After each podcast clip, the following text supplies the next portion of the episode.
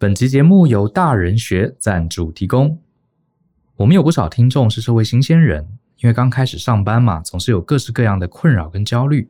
嗯，比方说第一天上班该如何建立起好印象？还有啊，电话响了我该接吗？如果电话那头问了我不懂的事，我该怎么回啊？如果面对老板啊，又更难了。像是老板交代了工作，我到底应该主动回报进度，还是等他来问我再说，免得打扰到他？还有跟老板去开会啊，什么时候该说话，什么时候又该安静呢？还有这个会议记录要怎么写才不会被老板念？说真的，这些职场上的眉眉嘎嘎看起来不起眼，可是却会大大影响我们的职涯哦。因此，大人学特别邀请周纯如老师帮我们开一堂职场新鲜人的基本功课程。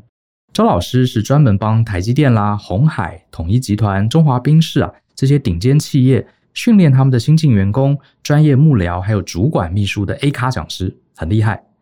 他很少对一般大众开课，所以啊，机会非常难得。如果呢，各位是即将进入职场的学生，或者是社会新鲜人，这门课会帮你建立起积极正向的观念还有技巧，让你的职涯迈出漂亮的第一步。欢迎透过本集节目的说明栏查看这堂课更多的资讯哦。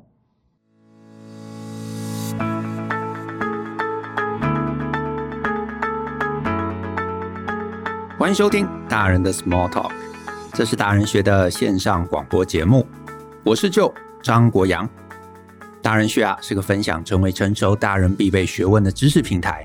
我们长期分享职业发展、人际沟通、个人成长、商业管理以及两性关系等等的人生议题。那欢迎大家可以多多关注。那如果呢你喜欢我们的内容啊，请帮我们五星好评。然后呢，也欢迎留言来聊聊你觉得很棒的地方。那当然，也欢迎你分享给亲朋好友。那在今天的节目中啊，我要来回答一位听众的提问。如果呢，你有任何的问题啊，想跟我们讨论啊，或者想提问的话，都欢迎大家可以写信到 podcast at ftpm 点 com 点 tw 这个信箱。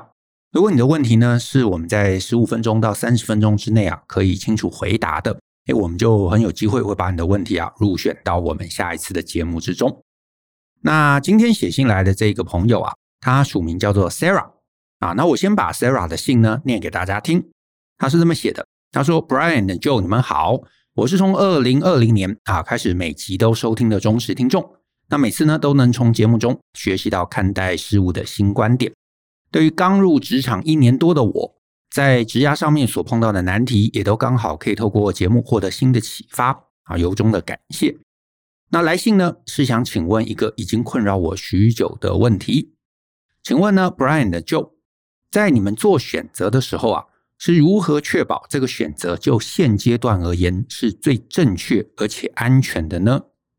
最近啊，我要换工作，已经跟新公司谈好报到日，也跟旧公司啊谈妥了离职日。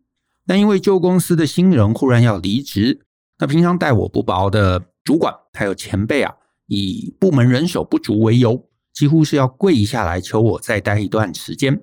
那想好好离开，也黏在往日情分的我，决定跟新公司谈谈看，是否能把报到日啊延后一个月。结果呢，谈完了，隔一天，旧公司的新人呢又决定不走，让我呢很后悔这么早就向新公司提出询问。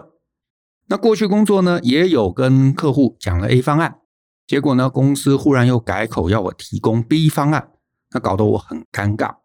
所以呢，我实在很困惑，到底要如何判断才能做出当下最安全的选择，尽量减少让自己后悔的可能呢？期待能在节目中听到 Brian and Joe 的独特见解。那由衷祝福贵节目收视率长虹。最近疫情严峻，也希望大人学的各位都能平安健康。感谢。好，那这是 Sarah 她的来信。那 Sarah 的来信呢，简单讲就是有没有机会啊，做出一个正确而且安全的选择啊？那我先跟大家分享了，就是我自己也找了那么多年啊，现在也四十几岁了。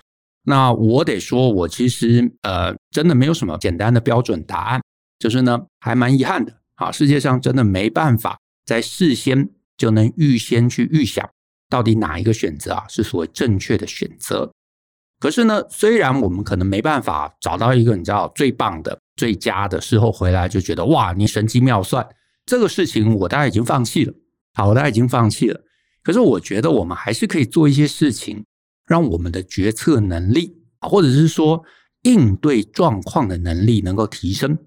那我自己啊，我自己一般来说啊，如果是比较重要的事情，我可能大概会尽量啊，可能没办法面面俱到都做到，可是我可能会尽量想想，我能不能做五招啊，五招。那哪五招呢？我今天节目我就来跟 Sarah，还有对呃这个议题有兴趣的这个听众朋友来一起分享一下。第一招啊，叫做多准备几个锦囊。我们以前看《三国演义》嘛，你会看到哇，诸葛亮好厉害，对不对？一下子拿出三个锦囊、五个锦囊，然后呢，告诉这个关羽、告诉张飞，啊，碰到什么事情你怎么做？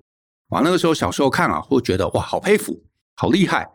可是后来长大了，我学了专案管理。学了风险管理，哎，我会发现，其实这就是做呃所谓风险管理的一个态度。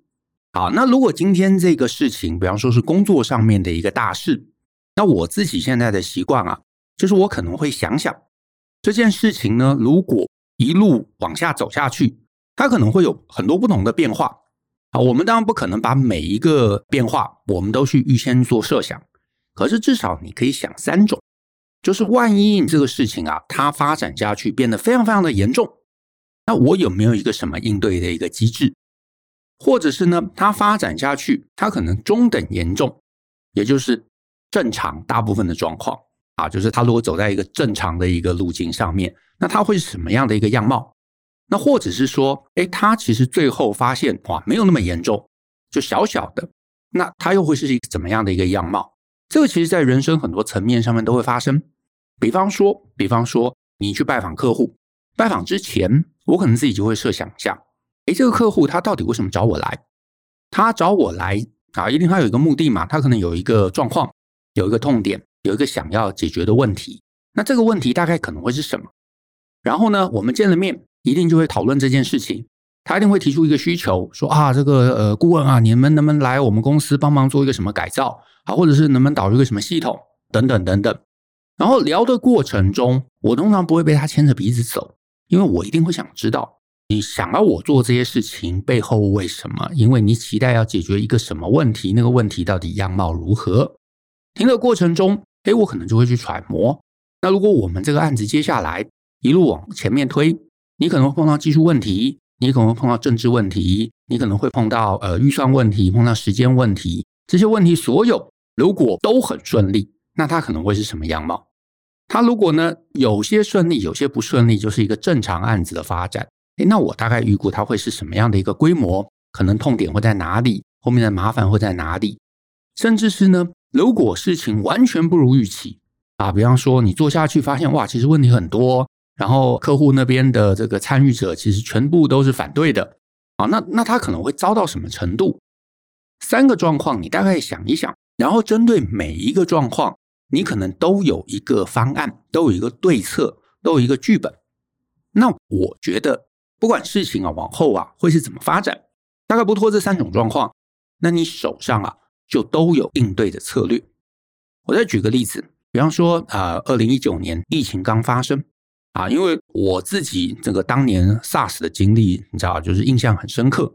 虽然 SARS 在台湾其实没有真的发生什么事情，啊，或者除了这个和平医院以外，对我们一般人这个影响很低。诶，可是呢，那个时候大概二零一九年底，我自己就看到我的这个微信上面啊，或者是脸书上面，诶，就有一些人在讲说，哇，大陆好像那边有个什么奇怪的怪病啊，很严重。嗯，你知道这个讯息封锁嘛？所以我们其实也不太清楚到底具体是怎么一回事。可是呢，我心里就在想，诶，万一他真的是 SARS，万一他真的是很严重的一个病，那我们其实是应该要做一些准备，还要做一些准备。呃，没有讯息嘛，所以我就一直等，等等等等等，等到二零二零年好像一月初的时候，那个时候大陆的那个防疫专家钟南山，他跑出来讲说，哦，真的有个怪病啊，在武汉，而且呢，这个病呢是会人传人的，会很严重。所以我那个时候就想，台湾跟大陆来往那么密切，那那个时候其实已经过年前喽，过年前大概两天还三天，我想说哇，这个影响很大，那我们一定要做一些什么事情。所以我当机立断就去，你知道网络上买口罩，然后当时大家都还你知道觉得，诶，干嘛要做这样的事情？我就买了大概六百个还七百个口罩，然后我还贴在脸书上面，然后大家还一副莫名其妙，想说你你这在干嘛？因为我其实已经在想，万一事情很坏很坏的时候会怎么样？然后整个过年我都很担心，到处去找酒精什么什么的。就是我的意思其实是这样子，就是呢，你不管怎么样，一个事情往前走，你总是先想最坏。可是你身边很多人，他们只有一个剧本，而且这个剧本都是为了最好的状况去设想。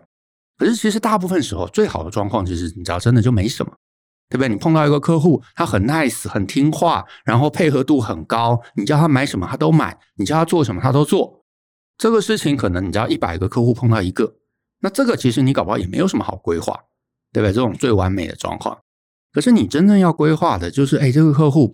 签了约，结果他忽然跟你讲时间很紧，然后一直改东改西，然后里头每个人都不配合，然后你叫他买的东西，他每次都买错，然后选最便宜的，然后根本不能用，等等等等，这个其实才是所谓最坏的剧本。所以呢，你手上一定要有三个剧本，好，或者是其实大部分的事情就是你要有一个最坏的剧本，你有一个最坏的剧本，那你在事情不管怎么变的状况中，你至少都可以不惊慌啊，你都可以不惊慌。这是第一招，跟风险管理有关，多准备几个锦囊。那再来第二招啊，其实，在长期的人生中，我觉得很重要。它其实就是要逼自己去练习，练习什么呢？练习应对变动的能力。所谓应对变动的能力，就是说，真实世界你虽然有剧本，可是你知道没有事情会照着剧本发生的。如果你是一个理性的人，不管什么事情，你都会做计划。可是呢，做计划不表示事情会照着计划走。那有些人就会觉得，哦，做计划没用，很挫折，所以他不做了。可是其实真正你该做的，也就是所谓专案管理啊，专案管理教我们的事情，它其实就是说，你做计划，计划一定会变，计划赶不上变化嘛，变化赶不上老板的一句话，对不对？在这样的一个情境中，你反而更要做计划。可是你这个计划不是说啊，希望事情会如计划，而是你知道事情会变，而这个计划是用来改的。哎，这个很特别哦。很多人一开始接触专案管理会觉得很疑惑，哎，做计划又没有用，为什么要做计划？哎，可是其实，在我们专案管理里头，你做计划的目的是用来改，改什么？你手上总有一个计划嘛。当有人跟你讲，当老板跟你讲说，哎，我要多加几个功能，那你才能分析啊。如果多加几个功能，可不可以？也有可能可以，有可能不行，有可能加了功能之后会让预算大幅的超支，所以你告诉老板说：“哦，老板，我告诉你，可以，这两个功能可以做，可是呢，我算算算，你看这边这边这边这边，我们要多加这几个人，然后呢，我们要把这几个功能往后移，然后我们要做这些调整，所以可以做这几个功能，可是代价是要加一百万，然后呢，其中另外有两个很重要的功能，我们要三个月之后才能上线。就你老板一听，搞不好觉得哦，那不行，那些很重要。”钱我也不想花，这个功能好像没有那么重要，他可能就告诉你说算了，不要做。所以你有计划，你反而比较容易去沟通、去协调、去看到影响、去计算冲击，甚至是去因应、去做出下一版可以符合那个调整的计划。所以这意思就是说，今天不管你是在公司做一个专案，或是你人生，一定都会碰到变动，这个是你知道无法避免的一件事。可是呢，你至少可以学学什么？碰到变动，我该怎么办？我该怎么分析？我该怎么调整？我该怎么重新计划？我该怎么去说服跟这个专案或跟这个议题有关的所有人？这个能力有了，你可能也就会不害怕变动，因为不管变动怎么样，反正我都有事情可以做，对不对？我都有方法可以解，你心中就会踏实，心中踏实，那变动就不可怕。那，因为反正变动你也不能，你知道拿它怎么样？它一定会发生。那你还不如呢，好好正面的跟他直球对决。好，这是第二招啊，练习你这个因应变动的能力啊，其实就是专案管理的能力。所以你会发现，你周围一些专案管理做得好的人，诶，他的人生也会比较平顺。诶，不是他的运气好，而是他知道怎么去驯服这些风险，驯服这些变动啊。所以呢，如果你的人生很坎坷啊，诶，我还蛮鼓励可以学专案管理。再来啊，第三招，第三招呢，就是说啊、我们前面提到吧，你多准备几个计划。可是我们后面也讲到，计划不可能完全能够采行，一定会碰到变动，所以你要有因应变动的能力。第三招呢，其实就是顺着来。第三招的重点就是啊，你要让自己尽量保持余裕。你如果呢，常常听我们的 podcast，或者是你来上我们课，你会发现“余裕”这两个字啊，算是让我们看懂局以外另外一个核心思维。为什么余裕很重要呢？因为呢，你不管计算的再精密啊，你就算真的是诸葛亮了，你也不可能算无一策，对不对？你不可能什么事情都都准备好嘛，你不可能完全都防御到嘛，一定有一些事情是出乎意料，也一定有一些变动，你是会发现哇，怎么突然发生，然后你知道很慌乱，所以还能够帮自己做到的事情，就是让自己有余裕。所谓余裕就是时间或者是钱，意思就是不要把他们你知道算到很紧，算到全部都消耗掉，手上尽量有一些时间的 buffer，有一些钱的 buffer，有一些其他资源的 buffer。那我的意思是说，在你碰到变动，你发现哇，你的临时方案也想不出来的时候，好不好？你手上有时间 buffer，有钱的 buffer，你也可以把这个问题化解于无形。所以呢，不要算太紧。做什么事情都是一样，帮自己留一些余地，留余地就是留 buff 的意思。我记得啊，我之前的集数中，我一直都在讲，你是一个新人，去了一间公司，一个我觉得最值得关注的，就是看看这间公司的文化。如果你的老板对于余裕这件事情看得淡，意思就是说，你们其实平常的工作要能做完，每天都要拼死加班，那这个公司其实在经营上面是承担了过重的风险。为什么？因为后面只要碰到一些不如预期的事情，啊，碰到他的这个剧本上面没有的事情，碰到了一些你知道经济上面的一些动荡，或者营运上面的一些动荡，你会发现你手上没有余裕嘛，所以你的应对的选择就变得非常非常的少。那这表示这个公司，如果他在这个你知道人力上面已经承担了这么高的风险，他其他在财务上面、资源上面。啊，现金流上面，你知道，搞不好他一样是承担，因为他没有这个思维嘛，他就可能会承担过高的风险。那这个公司其实长期而言，它是一个非常不稳定的存在。所以你可以从这种小地方来看出一个人的思维，啊，看出一个人的思维。那回到我们个人身上，怎么帮自己留出时间的余裕，留出钱的余裕？我觉得呢，是第三个蛮重要的一个生活经营的思考。再来第四招啊，就是你知道前面都没用了，假设这个时间 buffer、钱 buffer 也不够，所以呢，你第四招就是要先想想，万一走到这一步，你要怎么来做取舍？因为呢，你再怎么防御，再怎么想的周全，不可能百分之百。所以万一你知道前面这三招都被攻破了，都不能面面俱到了，你还打算怎么办？这个时候你唯一能做的。就是取舍，意思就是我到这里，哇，状况已经很惨了，我一定要牺牲一些东西。可是那个牺牲是什么？那意思就是你可能最后你只能得到一个，其他所有东西你搞不好都要舍弃。那你如果事先想过了，你在一个危急的关卡，你就很清楚知道我什么可以放弃，什么我一定要留。大部分人在决策上面会做得很辛苦。是因为我什么都要，对不对？我希望又省钱，功能又很强，然后又很快上线，最好不要投入太多人。当然，如果这个事情我们有找很长的时间去做计划，事情都很好，那 OK，可能有机会。那问题是，如果你发现哇，出了各种风险，对不对？我们最后可能只能留下一件事，那那件事情到底是什么？是说我们上线时间是绝对不能变？还是说，哎，我们可以做任何牺牲，可是所有的功能我们都要做完？还是说呢，我们什么都可以牺牲，可是就是不能花太多钱？这个一开始理解，而且呢，一开始全员都理解，那我觉得事情才会顺利。那回到个人，其实也是一样啊。比方说疫情这段期间，我身边好多人啊，就是在这段时间想结婚，可是呢，因为疫情打乱了这个整个规划。那这个疫情，你可能也没办法用什么其他的方案来做排除。那这个时候你就问自己嘛：结婚这件事情，我可能不能像平常时间，对不对？又办婚礼，然后大家又吃吃喝喝，然后又去蜜月，然后什么都有。你可能没办法什么都有。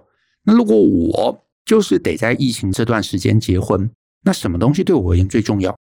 有人可能就会想啊，那些吃吃喝喝、啊蜜月，我都可以排除。可是我就想要跟这个人啊有一个这个法律上面的一个结果。好，如果是这样，那表示至少你唯一要坚持的就是公正。对不对？办好手续这件事情，那或者是呢？有些人可能觉得，哦，我其实最想要在这件事情上得到的是大家的祝福，很好，那你就办一个活动，甚至办一个虚拟的线上的活动，大家可以看到你，大家可以你知道，呃，留言，大家可以这个点赞，大家可以给一些回馈，哎，那也很棒，你有达到你在这件事情上最核心的那个目的。那或者是你觉得说，哇，没有吃吃喝喝，我觉得最重要，那。没办法嘛，那搞不好这个婚礼你只能延期，对不对？只能延期。可是无论如何，你知道我在这件事情上最核心要的东西是什么？你不管做什么选择，你有得到你最后想要的那个，你就会觉得哎开心的，你就会觉得满足的，你就会觉得满意的。可是呢，你这个没有想到啊，你这个没有想清楚，这个其实是很多人常常的有的一个通病，他就觉得哦，我什么都要。结果最终最后做做做，发现其实你真正真正真正内心很在意的，比方说结婚这件事，你跟你的伴侣最在意的，搞不好根本不是你知道一个排场很大很豪华的一个活动，搞不好其实就是两个人一起去哪里拍个照，自己的纪念。那这件事情就最后没有做到，对不对？那反而两个人不开心，甚至之后吵吵闹闹。所以核心搞清楚，取舍搞清楚，那我觉得你在做的过程中。就算不能什么都达到，关键的有达到，人还是会快乐啊，人还是会快乐。好，那一路讲了四招，最后第五招是什么呢？第五招啊，如果可以啊，你尽量在那件事情的过程中跟大家保持好关系。这什么意思呢？意思就是说啊，你终究还是要接纳一件事，就是你不管千算万算。事情都有可能非要走到一个跟你计算毫无关联的一个结果，可能是失败的结果啊，可能是一个让大家不愉快的结果。可是呢，如果你跟你周围的大家啊，至少在这件事情上面的，大家都保持好关系，然后呢，你很努力去做，你很努力去设想，你很努力去做取舍，你很努力去做判断，然后呢，你尽力了，你最后失败了啊，或者你尽力了，结果不如预期。至少大家会看到你的认真嘛，大家会知道你不是一个随便的人嘛。你已经想了最坏的方案，你已经想了三个锦囊在手上了，对不对？你很努力，碰到变动的时候去做一些调整，多一些新的计划，也很努力跟他们解释、去说服、去影响他们去改变。然后呢，呃，你手上也尽量保持的余裕，时间的余裕、钱的余裕，可是这个余裕还是不能 cover 这个变动。然后呢，取舍上面你也掌握了最核心的关键。可是呢，这个最后还是失败。你什么都做了，做全了，还是失败。这个我称之为啊，叫做尽人事听天命。那天要亡我，那还怎么办呢？